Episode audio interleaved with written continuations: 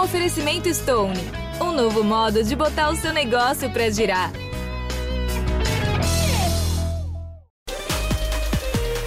Vinte e cinco anos. As histórias na Globo News.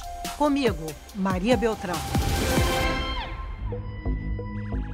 A Polícia Federal cumpriu mandados de prisão e busca e apreensão no Distrito Federal e seis estados. 24 pessoas foram presas entre elas Alberto Youssef. O ex-diretor de abastecimento da Petrobras, Paulo Roberto Costa, está preso desde o dia 20 de março. Documentos revelam como se dava o pagamento de propina na estatal. 47 mandados de busca e apreensão para essa nova fase da Operação Lava Jato, que foi nomeada de Mapa da Mina. Vem aí aquela delação que é chamada delação do fim do mundo, né?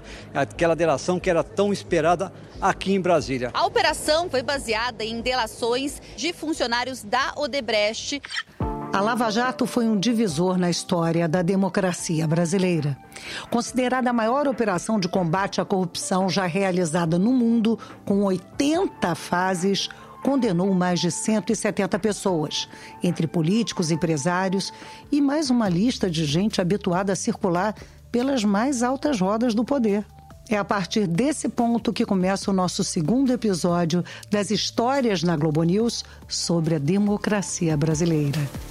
Quem conta comigo os bastidores das notícias são Renata Loprete, Fernando Gabeira e Valdo Cruz. A gente está conversando aqui nos bastidores com assessores, ministros do governo, que também, assim como nós, estão sabendo das informações conforme elas vêm chegando. Eles acham que essa, essa fase da operação, que tem o ex-presidente Lula na mira como alvo, vai estimular a partir de agora delações premiadas. E no dia que foi mais uma vez alvo da Operação Lava Jato, o grupo Odebrecht anunciou que decidiu colaborar com a investigação. A Polícia Federal está cumprindo três mandados de busca e apreensão no Rio de Janeiro, em mais um desdobramento da Lava Jato. As medidas buscam aprofundar aprofundar as investigações acerca de práticas criminosas cometidas na diretoria de abastecimento da Petrobras, sobretudo na gerência executiva de marketing e comercialização. O movimento da Polícia Federal nas ruas e as coletivas com os investigadores derrubavam qualquer previsão que a gente fizesse para os jornais do dia. Valdo, a Lava Jato começou em 2014 e tem desdobramentos até hoje.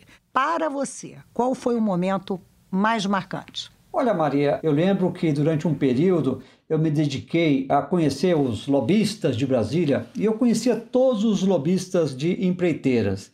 E eles me contavam reservadamente histórias da, de corrupção, né?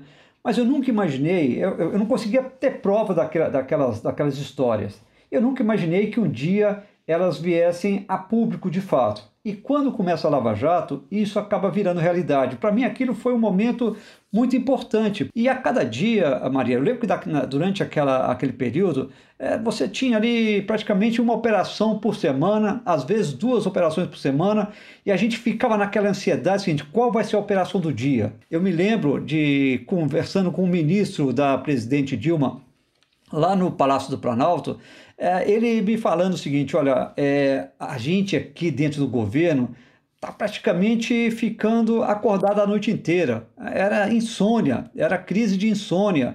Ou dormia muito pouco, ou ficava a noite inteira acordado para saber qual era a operação do dia seguinte. Isso abalou as estruturas de Brasília. Em dado momento, a ex-presidente Dilma Rousseff começa a tentar se afastar do ex-presidente Lula, meio que tentar abandoná-lo. Lula ficou irritadíssimo com aquela história, né? ficou muito irritado com aquilo. Depois a Dilma começou a se enfraquecer também, ela teve de se reaproximar é, do ex-presidente Lula. Mas o que eu recordo era exatamente isso. E a, a, essa ansiedade, essa tensão que a gente vivia sobre a operação do dia. Foi um momento muito marcante, mas foi um, muito, um momento, Maria, que a gente acordava muito cedo. A gente acorda muito cedo, mas naquela época acordava muito mais cedo e ia dormir muito mais tarde. Pelo menos tinha gente que, inclusive, no governo ficava sem dormir. Acho que eu dormia pelo menos cinco horas, seis horas, mas no governo tinha gente que nem dormir dormia, Maria. Agora, a tensão que a gente vivia não chegava nem de perto daqui políticos, né? Daqui muitos políticos viveram quando tocava aquela campainha logo cedo de manhã. Em 2015, as denúncias de corrupção, atreladas à crise econômica, acabaram derrubando a popularidade da presidente Dilma e agravaram a crise política. No Congresso, o então presidente da Câmara, Eduardo Cunha, se tornou oposição ao governo. Às 6h38, quando Eduardo Cunha cravou que estava uh, autorizando a abertura desse processo para se analisar um impeachment contra a presidente Dilma Rousseff, o que a gente viu foi que nem pólvora, todo mundo correu para o Salão Verde. O embasamento disso é única e exclusivamente de natureza técnica e a o juízo do presidente da Câmara é único exclusivamente de autorizar a abertura não de proferir o seu juízo de mérito. São inconsistentes e improcedentes as razões que fundamentam este pedido. Não existe nenhum ato ilícito praticado por mim. O Eduardo Cunha, ele botou no Twitter dele uma comemoração, dizendo que aceitou o impeachment por causa da maioria do povo brasileiro. Então, não tem nada de técnico isso, tem de político. Agora, para ser empichada, não precisa roubar, não. Basta não cumprir a lei. O pedido de impeachment é com base em irregularidades fiscais no orçamento que ela fez, ela cometeu. Ele ameaçou, disse que faria e fez. E nas ruas, os protestos pedindo a saída da presidente ficaram cada vez mais frequentes. Com tantas crises, foi só uma questão de tempo para o processo de impeachment avançar pelos direitos das crianças, dos jovens, das mulheres, de todos os brasileiros, por um governo decente e, acima de tudo, mais esperança para os brasileiros. Sim, contra o golpe, em defesa da democracia e do respeito ao voto do cidadão brasileiro, eu voto com toda a convicção não a este golpe, não a este impeachment. Contra o comunismo, pela nossa liberdade contra o Fórum de São Paulo, pela memória do coronel Carlos Alberto Brilhante Ustra, o pavor de Dilma Rousseff. Que Deus tenha misericórdia dessa nação. Voto sim. Gabeira, em 2015 e 2016, você esteve no Congresso algumas vezes para fazer a cobertura dos bastidores dessa crise para a Globo News. A ascensão e derrocada do Eduardo Cunha, você acompanhou de perto. Acompanhei, acompanhei inclusive o fato do Eduardo Cunha ter sido praticamente aquela pessoa que encaminhou o impeachment. Era um pouco desconfortável, porque o Eduardo Cunha, de uma certa maneira, era uma pessoa considerada corrupta e, e bastante negativa. Mas é, as idas ao Congresso naqueles momentos, as entrevistas, todas revelavam que o impeachment já estava majoritariamente definido. Até que surgiu também, depois do impeachment, a possibilidade da derrubada do Eduardo Cunha.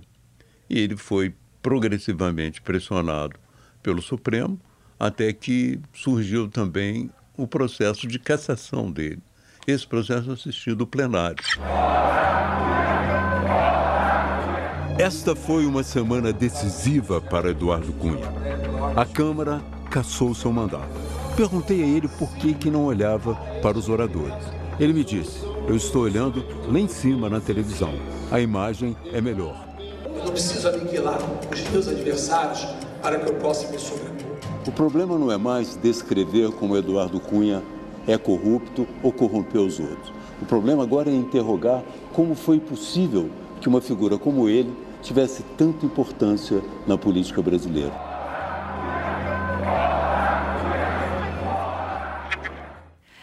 Sua posição ali era bem diferente, porque além de jornalista, você era ex-deputado federal. Então, você conseguiu ficar muito próximo desse personagem central que era o Eduardo Cunha. Como ex-deputado, eu tinha direito de cobrir dentro do plenário. E às vezes falava com ele. Eu ia e falava com ele e as pessoas reclamavam muito: o que, é que você está falando com Eduardo Cunha? Mas que às vezes eu queria saber qual era a posição dele, me interessava. E você aproximou a notícia da gente por essa posição. Renata, eu quero mostrar um trecho de uma entrada ao vivo marcante do Marcelo Cosme no Jornal das Seis em 2016. O juiz Sérgio Moro acaba de levantar todo o sigilo da Operação Lava Jato. Isso traz a público um diálogo gravado entre a presidente Dilma e agora o ministro Luiz Inácio Lula da Silva. Estou mandando o Bessia junto com o papel para a gente ter ele e só usa em caso de necessidade, que é o termo de posse. Aham. Tá? Ah, tá bom, tá bom. Só isso, você espera ah, tá aí bom. que ele tá indo aí, Tá bom, tô aqui, fica aguardando. tá? Tá bom. Tchau. Tchau, querida. Na sequência, um outro vivo, dessa vez do Murilo Salviano, Manifestantes estão aqui nos pés do Palácio do Planalto, onde está a presidente Dilma Rousseff, protestando contra a nomeação do ex-presidente Lula como ministro-chefe da Casa Civil. e um comentário seu. Que a gente tem agora, uma vez revelados esses diálogos e com a reação que a gente já está vendo aí, é, diante do Palácio e dentro do Congresso, é uma situação que a gente podia descrever como um paiol de pólvora mesmo. É isso, Renata. Um paiol de pólvora. Definição melhor não há para aquele momento. Eu me lembro de outra frase sua, desse mesmo dia, e eu acho que faz muito sentido até hoje. Uma sucessão vertiginosa de notícias. Pois é, Maria, é, os desdobramentos se sucediam numa velocidade que a gente não dava conta. A gente não saía do ar na Globo News. Vem daquela época boa parte dos memes sobre a gente não sair do ar nunca ou nunca desliga. Alguém liberta o comentarista tal ou a repórter tal do cativeiro. Vem daquela época. Até hoje me perguntam na rua: vem cá, os comentaristas de política da Globo News têm um colchonete ali no canal? Este é um segredo.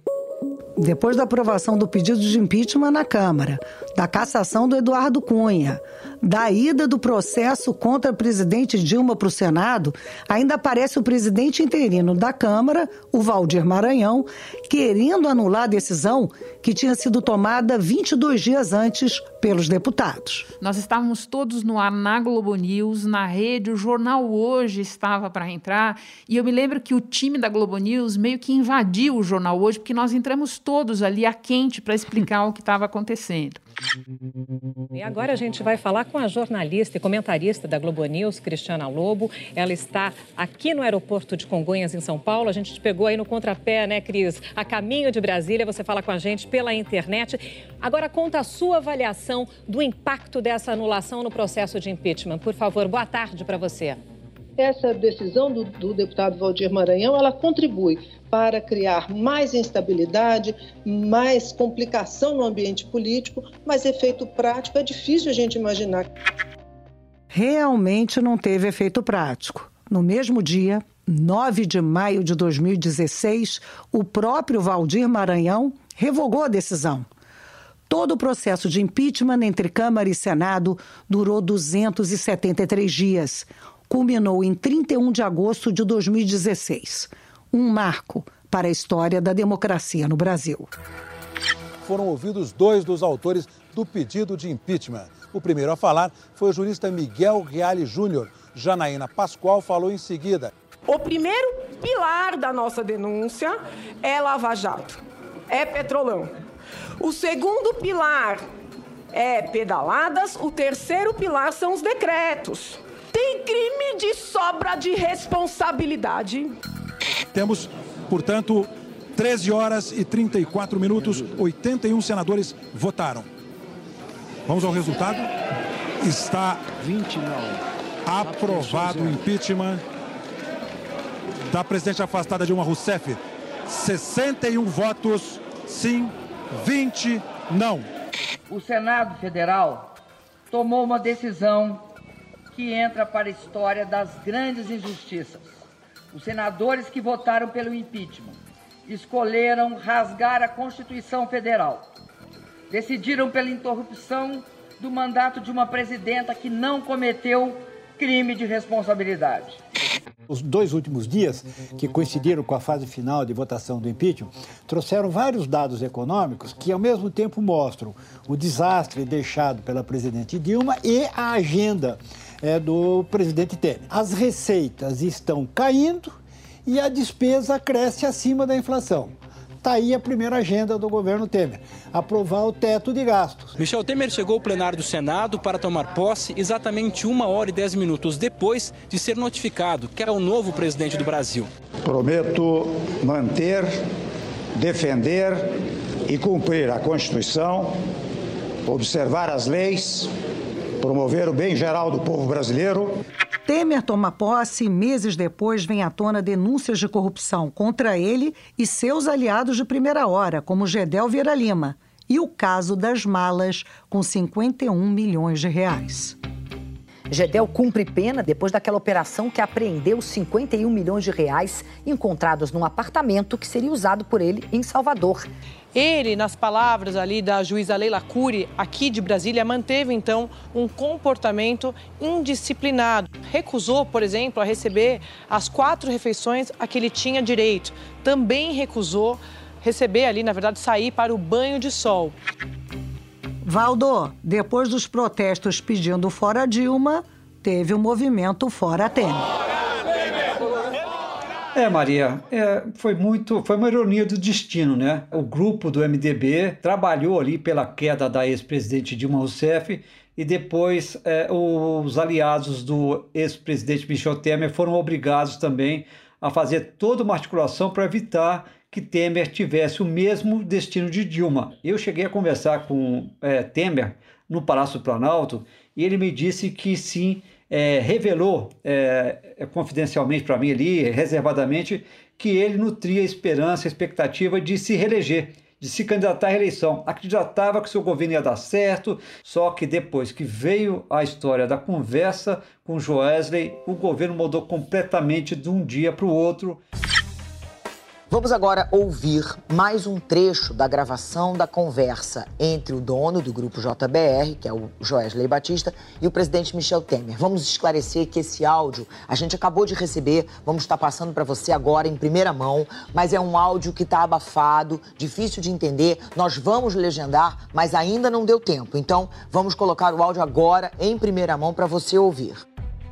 Tudo bem com o Eduardo? Tem que manter isso. Foi um preço alto, né? porque o governo teve que cada vez mais se entregar a seus aliados e aí terminou ali é, numa situação de total fragilidade, é, sendo obrigado a sobreviver até o último minuto. Maria. A Procuradoria-Geral da República fez duas denúncias contra Temer.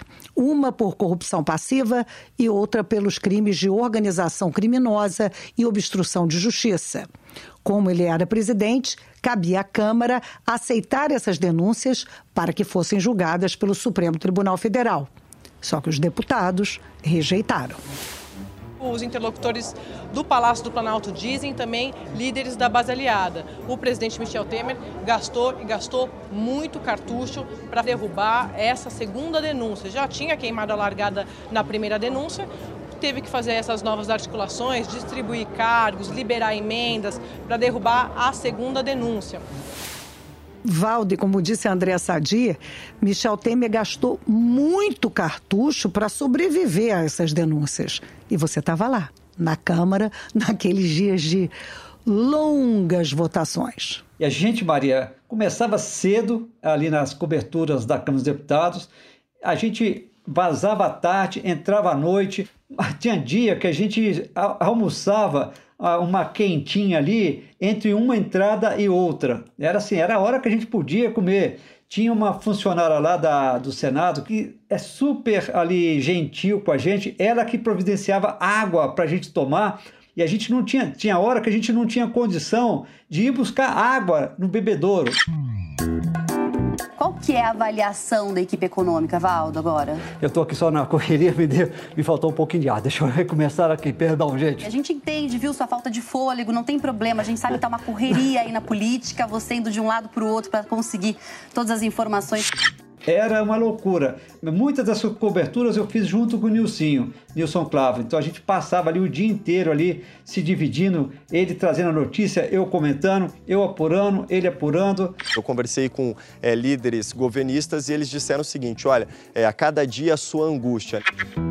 Outra cobertura importante de 2018 foi a prisão do ex-presidente Lula. Foram mais de dois dias no ar acompanhando passo a passo das negociações entre a força-tarefa da Lava Jato e os advogados do ex-presidente, para que então ele fosse levado do Sindicato dos Metalúrgicos em São Paulo para a cela na sede da Polícia Federal em Curitiba. Há poucos minutos, antes agora das seis da tarde, o Tribunal Regional Federal da Quarta Região enviou um ofício ao juiz Sérgio Moro autorizando que seja decretada a prisão do ex-presidente Luiz Inácio Lula da Silva. Vou falar sobre isso com a Isabela Camargo, que está acompanhando tudo. Isabela, e aí, o que acontece agora? O juiz Sérgio Moro já determinou a prisão do ex-presidente Lula. Repetindo, o juiz Sérgio Moro determinou a prisão do ex-presidente Lula. É um fato inédito. Um ex-presidente da República condenado por corrupção passiva, lavagem de dinheiro. O ex-presidente Lula, ele passou 48 horas no prédio do sindicato dos metalúrgicos do ABC Paulista. Para onde ele foi depois que o juiz Sérgio Moro decretou a prisão dele? Estou fazendo uma coisa muito consciente. Eu falei para os companheiros: se dependesse da minha vontade, eu não iria, mas eu vou. Eu vou porque eles vão dizer a partir da manhã que o Lula está foragido, que o Lula está escondido. Não, eu não estou escondido.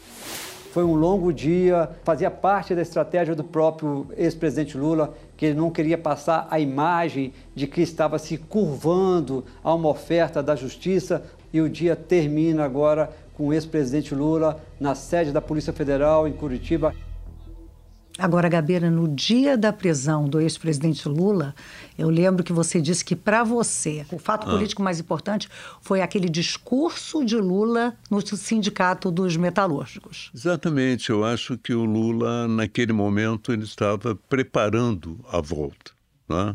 Naquele momento, ele estava determinando as condições políticas nas quais ele seria preso. Você sabe que muita gente deve ter aconselhado ele a resistir, a não se deixar prender, ou até a fugir. Mas ele decidiu que o caminho era esse. Ele decidiu que o caminho era ser preso naquelas circunstâncias, de fazer um discurso no lugar onde havia, onde a carreira dele política tinha se originado. Então, ele estava já preparando o roteiro da sua história a partir da prisão, o roteiro da sua volta. É, Gabeira, falando em volta do ex-presidente, agora, em 2021, o STF anulou as condenações contra ele. Primeiro, o Supremo entendeu que a vara de Curitiba não tinha competência para julgar os quatro processos contra o ex-presidente. Isso porque eles não tinham relação com as denúncias de desvios de recursos na Petrobras. Depois, Sérgio Moro teve sua conduta considerada ilegal pelo Supremo. Mas na época da prisão de Lula, a gente tem que lembrar, a Lava Jato era símbolo de combate à corrupção. E essa bandeira foi fundamental para a vitória de Jair Bolsonaro em 2018. O novo presidente convidou Moro para assumir o Ministério da Justiça e Segurança Pública. Numa tacada só, o Moro ele atende às duas principais bandeiras da campanha de Jair Bolsonaro: violência e combate à corrupção. Logo que o avião pousou no aeroporto Santos Dumont, Sérgio Moro entrou num carro sem identificação que o esperava na pista. Foi escoltado por policiais federais até a casa de Jair Bolsonaro, na Barra da Tijuca, zona oeste da cidade. Ele queria uma liberdade total para combater a corrupção e o crime organizado. É, ele tem ampla liberdade realmente para exercer o trabalho lá. Da minha parte, sempre fui favorável a isso. Inclusive, né, foi bem claro a conversa entre nós, qualquer pessoa que porventura aí apareça nos noticiários policiais é, pode ser investigado e não vai sofrer qualquer interferência por parte da minha pessoa. Valdo, como é que foi essa cobertura da chegada do Moro à política? Foi uma decepção para alguns, né? Porque alguns é, apoiadores de Moro achavam que ele não deveria ter entrado na política, porque isso mostraria que ele poderia estar sendo parcial ali naquele processo de apoiar ou não o então candidato Jair Bolsonaro.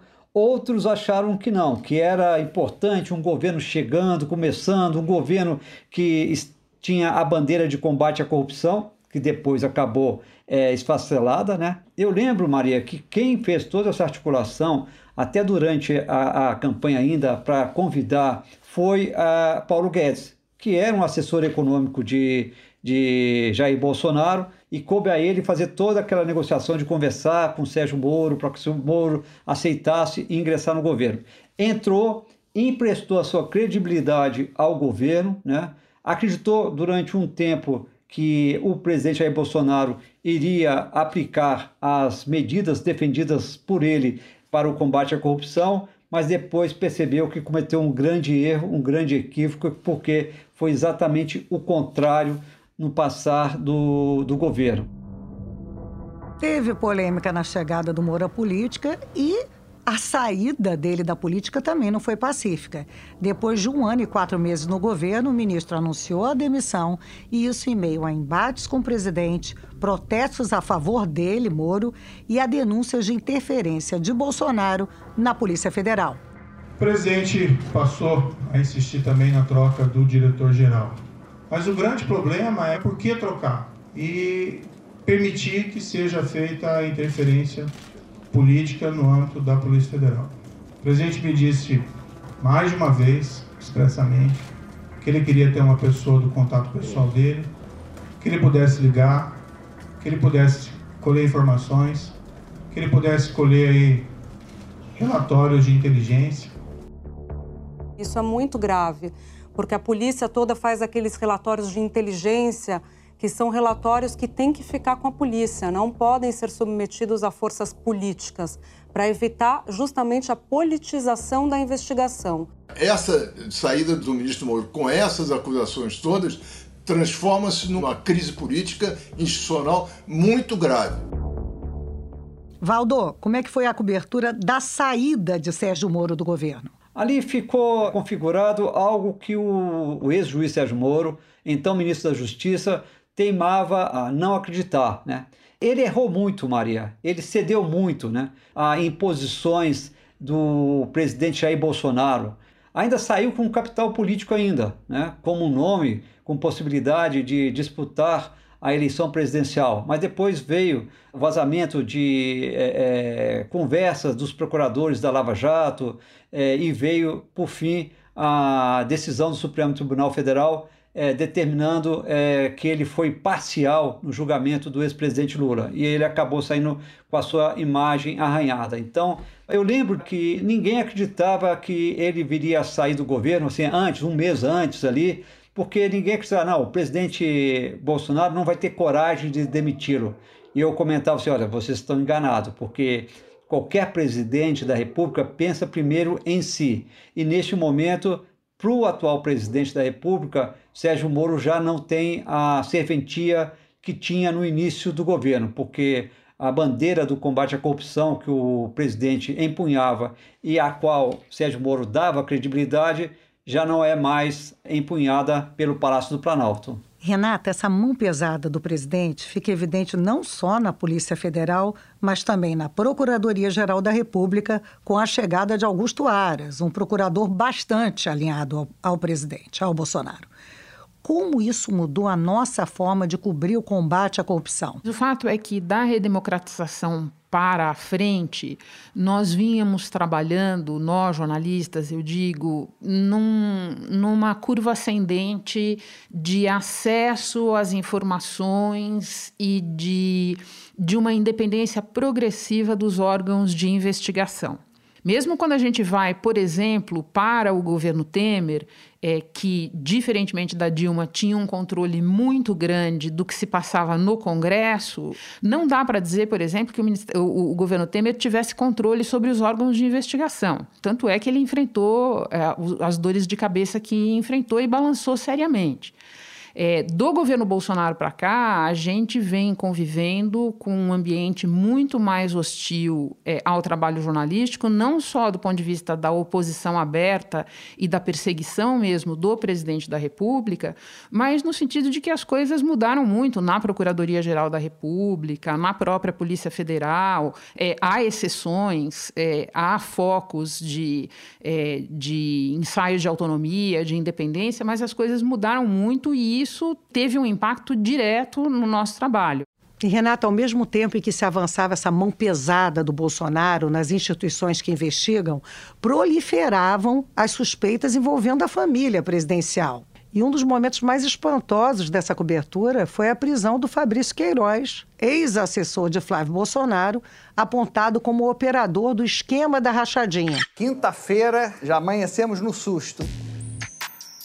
Fabrício Queiroz foi preso nesse imóvel que pertence a Fred Wassef que é advogado de Flávio Bolsonaro, ele que é visto com muita frequência no Palácio da Alvorada. Lembrando que essa operação ela é um desdobramento de investigações que começaram lá em 2018 e apuram um esquema de rachadinha uh, na Alerj, né, quando os servidores do gabinete do então deputado estadual Flávio Bolsonaro devolviam parte dos salários para o parlamentar. E a suspeita é de que Queiroz coordenava todo esse esquema. Em algum momento tentou se desvincular o que Fabrício Queiroz fazia, os desvios é, cometidos por ele que estão sendo apurados pelo Ministério Público, do próprio Flávio Bolsonaro, que falava: olha, se ele fez alguma coisa, ele tem que pagar por isso. Mas a gente vê agora que ele estava protegido na casa do advogado. Essa prisão hoje é a maior expressão de que não se abandona um aliado ferido na estrada. Renata, sob suspeita a família de um presidente no exercício do cargo. Como isso impactou a cobertura jornalística? É curioso, Maria, porque se a gente pegasse os elementos mais básicos dessa história, olha, o Fabrício Queiroz ficou desaparecido durante meses, olha, ele estava é, na casa do advogado da família do Bolsonaro. É, é o bom e velho contando, ninguém acredita. Então, aqui também eu acho que a gente está lidando é, com situações sem precedente na, desde a redemocratização do país e talvez sem precedente, sem precedente eh, nenhum. É uma cobertura feita eh, no, em condições muito adversas para o jornalismo. Mas o jornalismo já mostrou e está mostrando de várias maneiras nesta cobertura também que, com todas as dificuldades, eles sempre encontram um jeito. A informação tem que circular, Maria, e ela sempre uhum. acaba encontrando um jeito de circular. Gabeira, quando deputado, Bolsonaro se aproximou de você por causa da luta contra a corrupção. Na verdade, a corrupção para ele significava apenas uma forma de combater o PT, mas não algo que ele tinha como bandeira realmente. Você pode ver que é, a corrupção no mais alto nível da qual ele não participou não significou que ele não tivesse participado também de outro tipo de corrupção que hoje aparece nitidamente no método de trabalho dele, que é de se eleger, eleger filhos, colocar muitos parentes nos gabinetes e, através disso, se financiar, o que é algo condenável também. Absolutamente condenável. E por falar em filhos, né? Na pandemia, o presidente e seus filhos assumem uma postura perversa diante de milhares de mortos e milhões de contaminados a da negação devemos sim voltar à normalidade. Algumas poucas autoridades, estaduais e municipais, devem abandonar o conceito de terra arrasada. Pelo meu histórico de atleta, caso fosse contaminado pelo vírus, não precisaria me preocupar. Nada sentiria ou seria, quando muito, acometido de uma gripezinha ou resfriadinho. Durante o pronunciamento do presidente Jair Bolsonaro em rede nacional, houve panelaço em todas as regiões do Brasil. Em uma palavra, o clima aqui em Brasília é de perplexidade. Quando ele fala de gripezinha, de resfriadozinho, ele faz um deboche. Deboche de uma pandemia que está aqui entre nós, rondando, batendo a nossa porta, que já levou milhares de vidas lá fora e que aqui pode ser em menor ou maior grau, mas vai ser tão dramático quanto. Mandetta, que já postou nas suas redes sociais que recebeu o aviso da demissão por parte do presidente da República. Portanto, meu caro assinante, estamos aqui numa dupla expectativa. Atenção, é, que agora o ministro Luiz Henrique Mandetta sendo aplaudido de pé. Eu deixo esse ministério, mas eu sei o que eu deixo.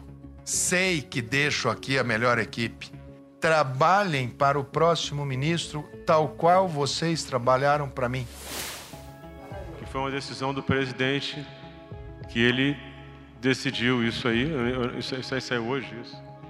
Decisão de quem é quem é, é, é manicure, academia, a definição como essencial ou não, ela passa pela tua capacidade de fazer isso de uma forma que proteja as pessoas. Esse era um questionamento fundamental de alteração no Ministério da Saúde no meio da crise. Veio lá com Mandetta e continua agora com a saída de Taixe, que já está passando por essas mudanças colocando os militares. Talvez, com toda certeza, tu volta pro batente aí. Pois é, estão dizendo que não, né? Senhores, é simples assim. Um manda e o outro obedece. Mas a gente tem um carinho, entendeu? Dá pra, dá Opa, pra desenrolar. Tá pintando o clima. Dá pra né? desenrolar. Eu devo dizer que a cobertura da pandemia e de todo esse negacionismo foi de longe o maior desafio da minha carreira. As pessoas estavam ali perdidas, sem saber o que fazer, e a gente aqui estudando, pesquisando loucamente, ouvindo os especialistas, para poder levar informação e alguma segurança aos telespectadores. Ao mesmo tempo, os números de mortos, de infectados e de pessoas em total desespero, desalento, só aumentavam. A Flávia Oliveira falou sobre isso no Em Pauta. Essa falta de empatia, esse descaso, ele contaminou núcleos numerosos da, da sociedade brasileira, o que está fazendo essa crise ser mais longa e ter consequências mais duradouras, infelizmente. Em muitos momentos, o nó na garganta foi, e ainda é, enorme. A notícia é triste que acaba de chegar, a notícia que a gente nunca imaginou ter que dar aqui. O Brasil atingiu hoje uma marca trágica, uma marca terrível. Meio milhão de mortos, meio milhão de brasileiros que tiveram as suas vidas interrompidas por essa doença. Doutora Margarete Dalcomo, peço sua ajuda para falar. Desculpe, porque a gente tenta se preparar, a gente sabia que esse número podia vir, mas quando ele vem, é, nos faz pensar na dimensão desse horror que a gente está experimentando desde o ano passado. Essa é a notícia que vocês não quereriam dar e que nós não quereríamos também compartilhar. Isso não é um número, né? isso é o que eu chamo do excesso de luto que nós estamos vivendo no Brasil e que não precisaríamos estar vivendo. Muito triste. E Gabeira, você trabalhou de casa nesse período, né? Como é que foi fazer essa cobertura de casa sem poder fazer o que o jornalista mais gosta de fazer, que é ir onde a notícia está? Exatamente. Eu procurei, nesse momento, me resignar, porque ir aonde a notícia estava significava um grande perigo para quem é, era de grupo de risco.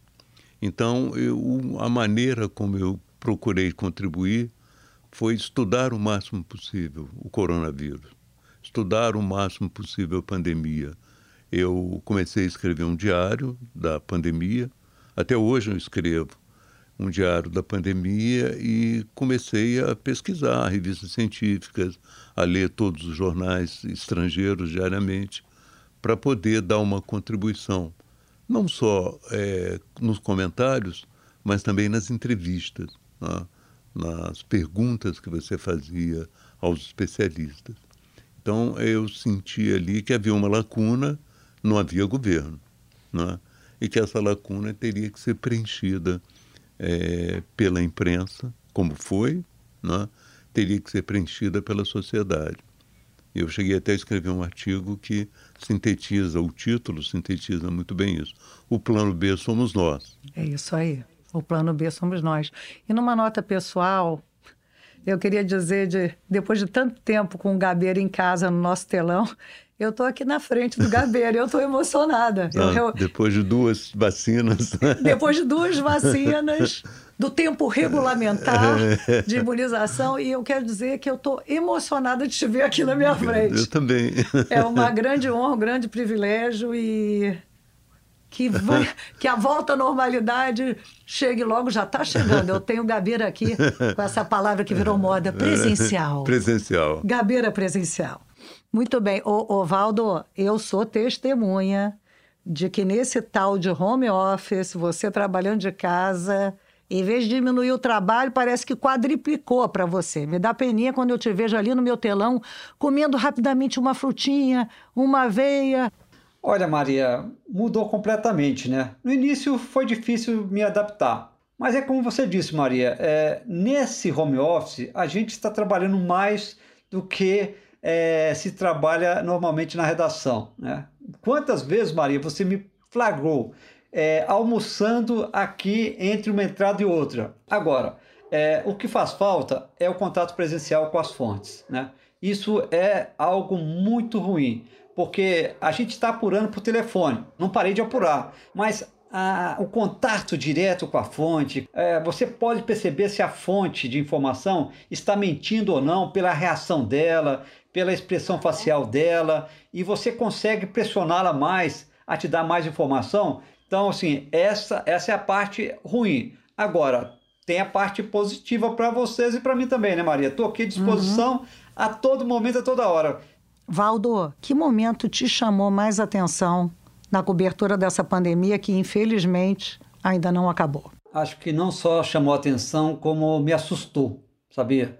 Foram as inúmeras declarações do presidente da República, Jair Bolsonaro, é, minimizando a, a, crise sanitária, é, muitas vezes debochando é, de pessoas que estavam contaminadas. Mas quando ele disse chega de mimimi, chega de frescura, até quando vocês vão ficar chorando? Quando ele falou isso, Maria, aquilo foi cortante. Presidente pode ter a sua opinião, o presidente pode ter a sua posição, mas como presidente da República, ele tem a obrigação de governar para todos. Governar para todos. Esse é um dos pilares da democracia. Um regime que foi duramente conquistado em 1985 e que agora é alvo de ataques do presidente da República. No ano passado, o ministro do Supremo, Edson Fachin, disse que o Brasil vive uma escalada de autoritarismo desde as eleições de 2018. Em três anos de governo, o presidente Bolsonaro foi a atos antidemocráticos, promoveu ataques à imprensa, ataques ao legislativo e ao judiciário. Fez também declarações que incentivam o conflito entre os poderes e a desinformação. Isso é uma patifaria! Cala a boca, não te perguntei nada. Eu começo essa edição do Em Ponto falando sobre a presença do presidente Jair Bolsonaro na manifestação antidemocrática e inconstitucional que aconteceu neste domingo em Brasília contra o STF e o Congresso Nacional. Peço a Deus que não temos problema essa semana, porque chegamos no limite, não tem mais conversa, ok? Daqui para frente, não só exigiremos, faremos cumprir a Constituição. Ela será cumprida a qualquer preço. É muito importante que o presidente da República esclareça o que ele quer dizer quando acabou a paciência ou chegamos ao limite.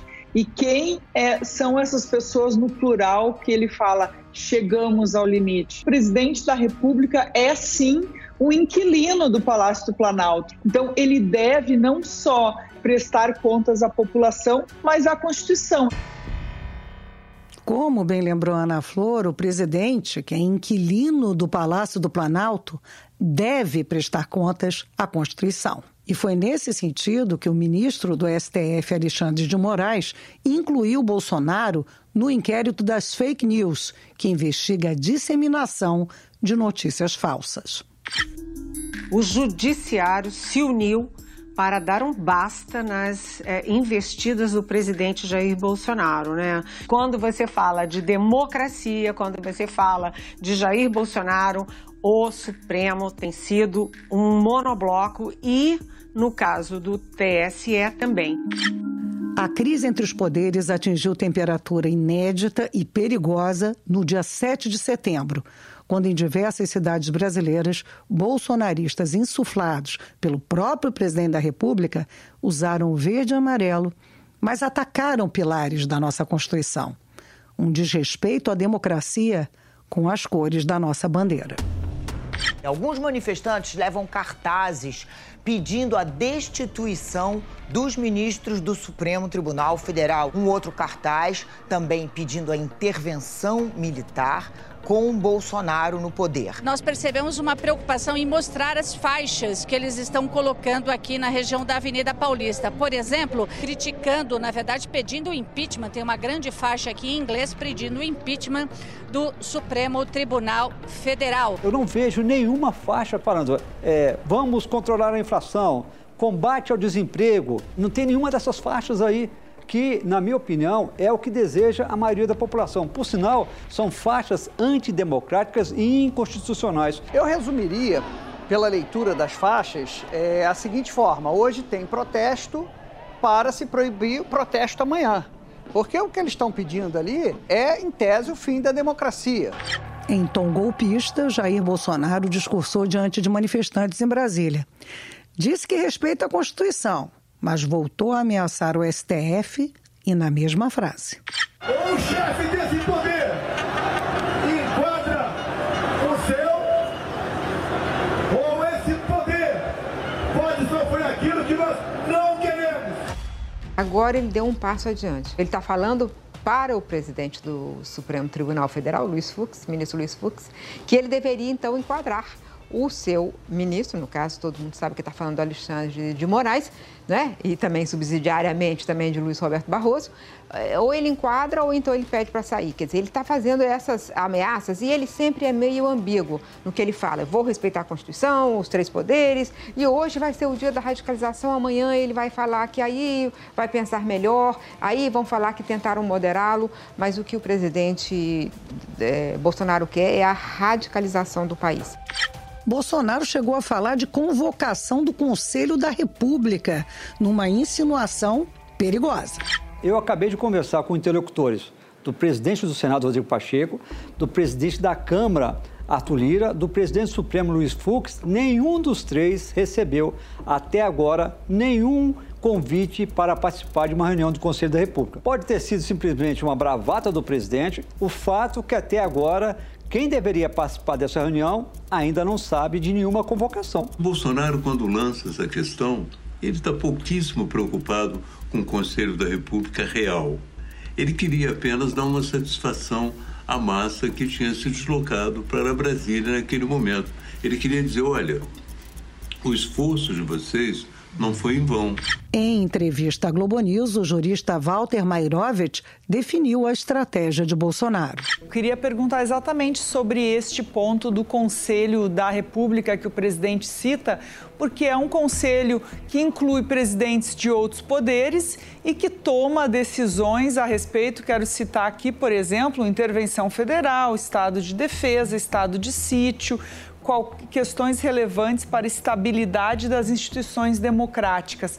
Podemos sentir o que relação a isso que o presidente faz? Há alguma ameaça sendo feita? Eu estou achando que ele está jogando e insinuando com, com o, o, o, estado de defesa e o estado ou o estado de sítio, que é mais grave. É, por que, que ele faz isso com o conselho? Porque esse conselho é meramente opinativo. Então, é, o, que ele quer fazer, na realidade, é continuar a tumultuar, a agitar, a, a conseguir um outro elemento para é, é, colocar em discussão, para agitar os seus seguidores, para manter vivo isso. É, ele não para. O Bolsonaro é um agitador 24 horas por dia. Em São Paulo, o presidente fez novo discurso criticando o ministro Alexandre de Moraes. Em um tom autoritário, durante o discurso na Avenida Paulista, o presidente Bolsonaro fez ataques diretos a ministros do Supremo Tribunal Federal, como o ministro Alexandre de Moraes.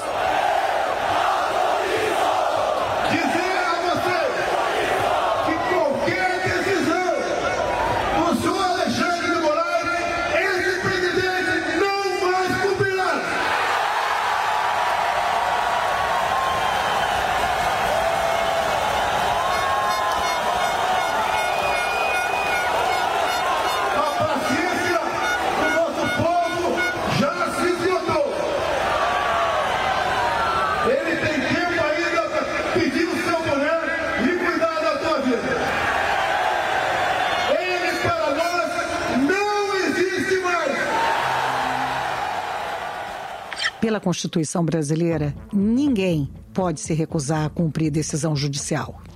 Quando ele fala que não vai cumprir decisão do Alexandre de Moraes, que é um ministro da Suprema Corte, ele está falando que não vai é, é, cumprir decisão da Suprema Corte.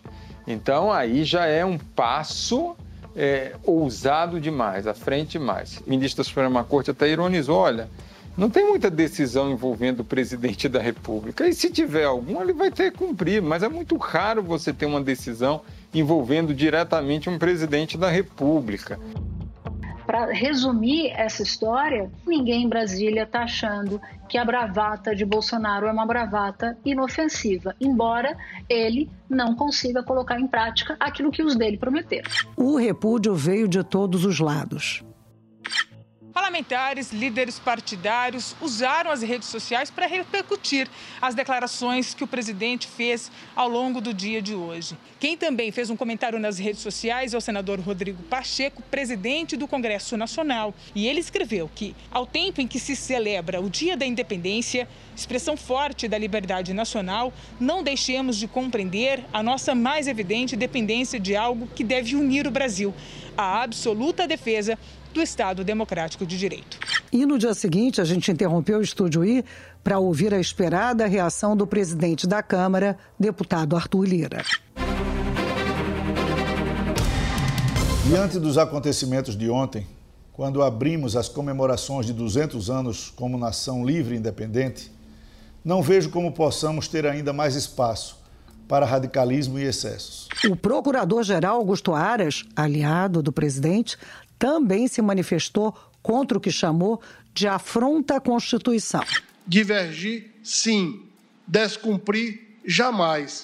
O presidente do Supremo foi duro. Ninguém, ninguém fechará esta corte. Luiz Fux disse mais. Se o desprezo às decisões judiciais ocorre por iniciativa do chefe de qualquer dos poderes, essa atitude além de representar um atentado à democracia, configura crime de responsabilidade a ser analisado pelo Congresso Nacional. O Fux tem a inteligência de dizer o seguinte: olha, na forma houve ali o exercício da liberdade de expressão, mas ele, apesar da forma ter sido pacífica, e foi, e de muita gente estar ali estar é, exercendo o seu direito constitucional de liberdade de expressão, ele não fechou os olhos para os crimes cometidos. E os crimes cometidos estavam ali, e ele diz, em cartazes e palavras de ordem. E aí ele cita que o presidente, o chefe do Poder Executivo, é, incitou o desrespeito, a desobediência às leis. 48 horas depois de atacar a democracia, fazer ameaças a ministros do Supremo, o presidente Jair Bolsonaro recuou. Numa declaração para a nação, Jair Bolsonaro disse que não teve intenção de agredir poderes e que agiu no calor do momento. Nota oficial do presidente Jair Bolsonaro.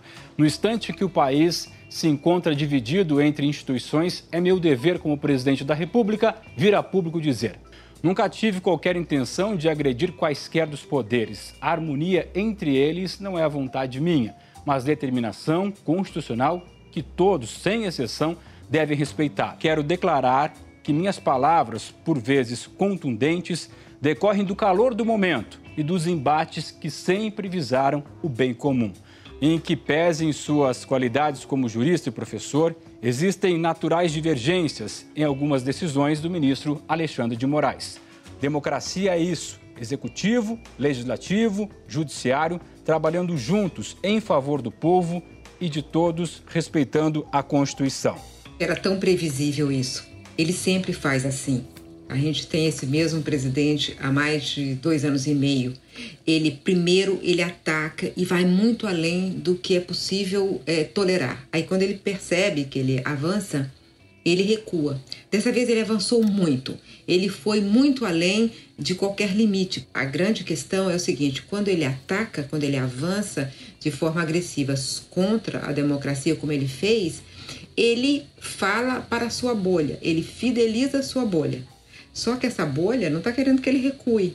Então ele está prisioneiro agora do seguinte dilema: ele vai ter que sempre avançar, avançar duas casas, depois recuar uma, e é isso que ele fez agora.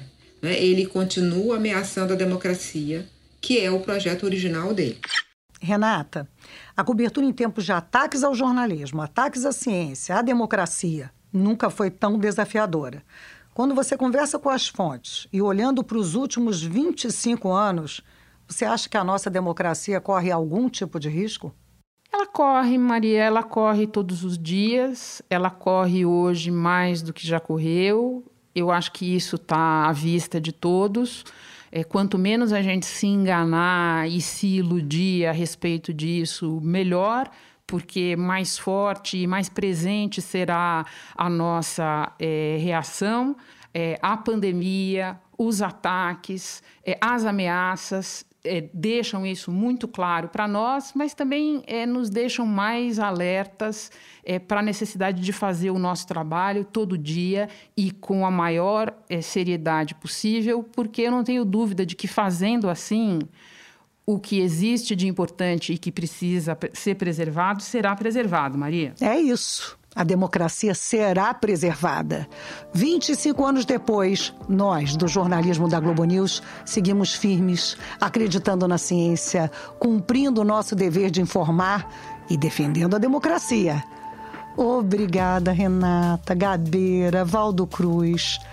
Este podcast teve roteiro e edição de Daniela Abreu, Cecília Rito e Pedro Marum.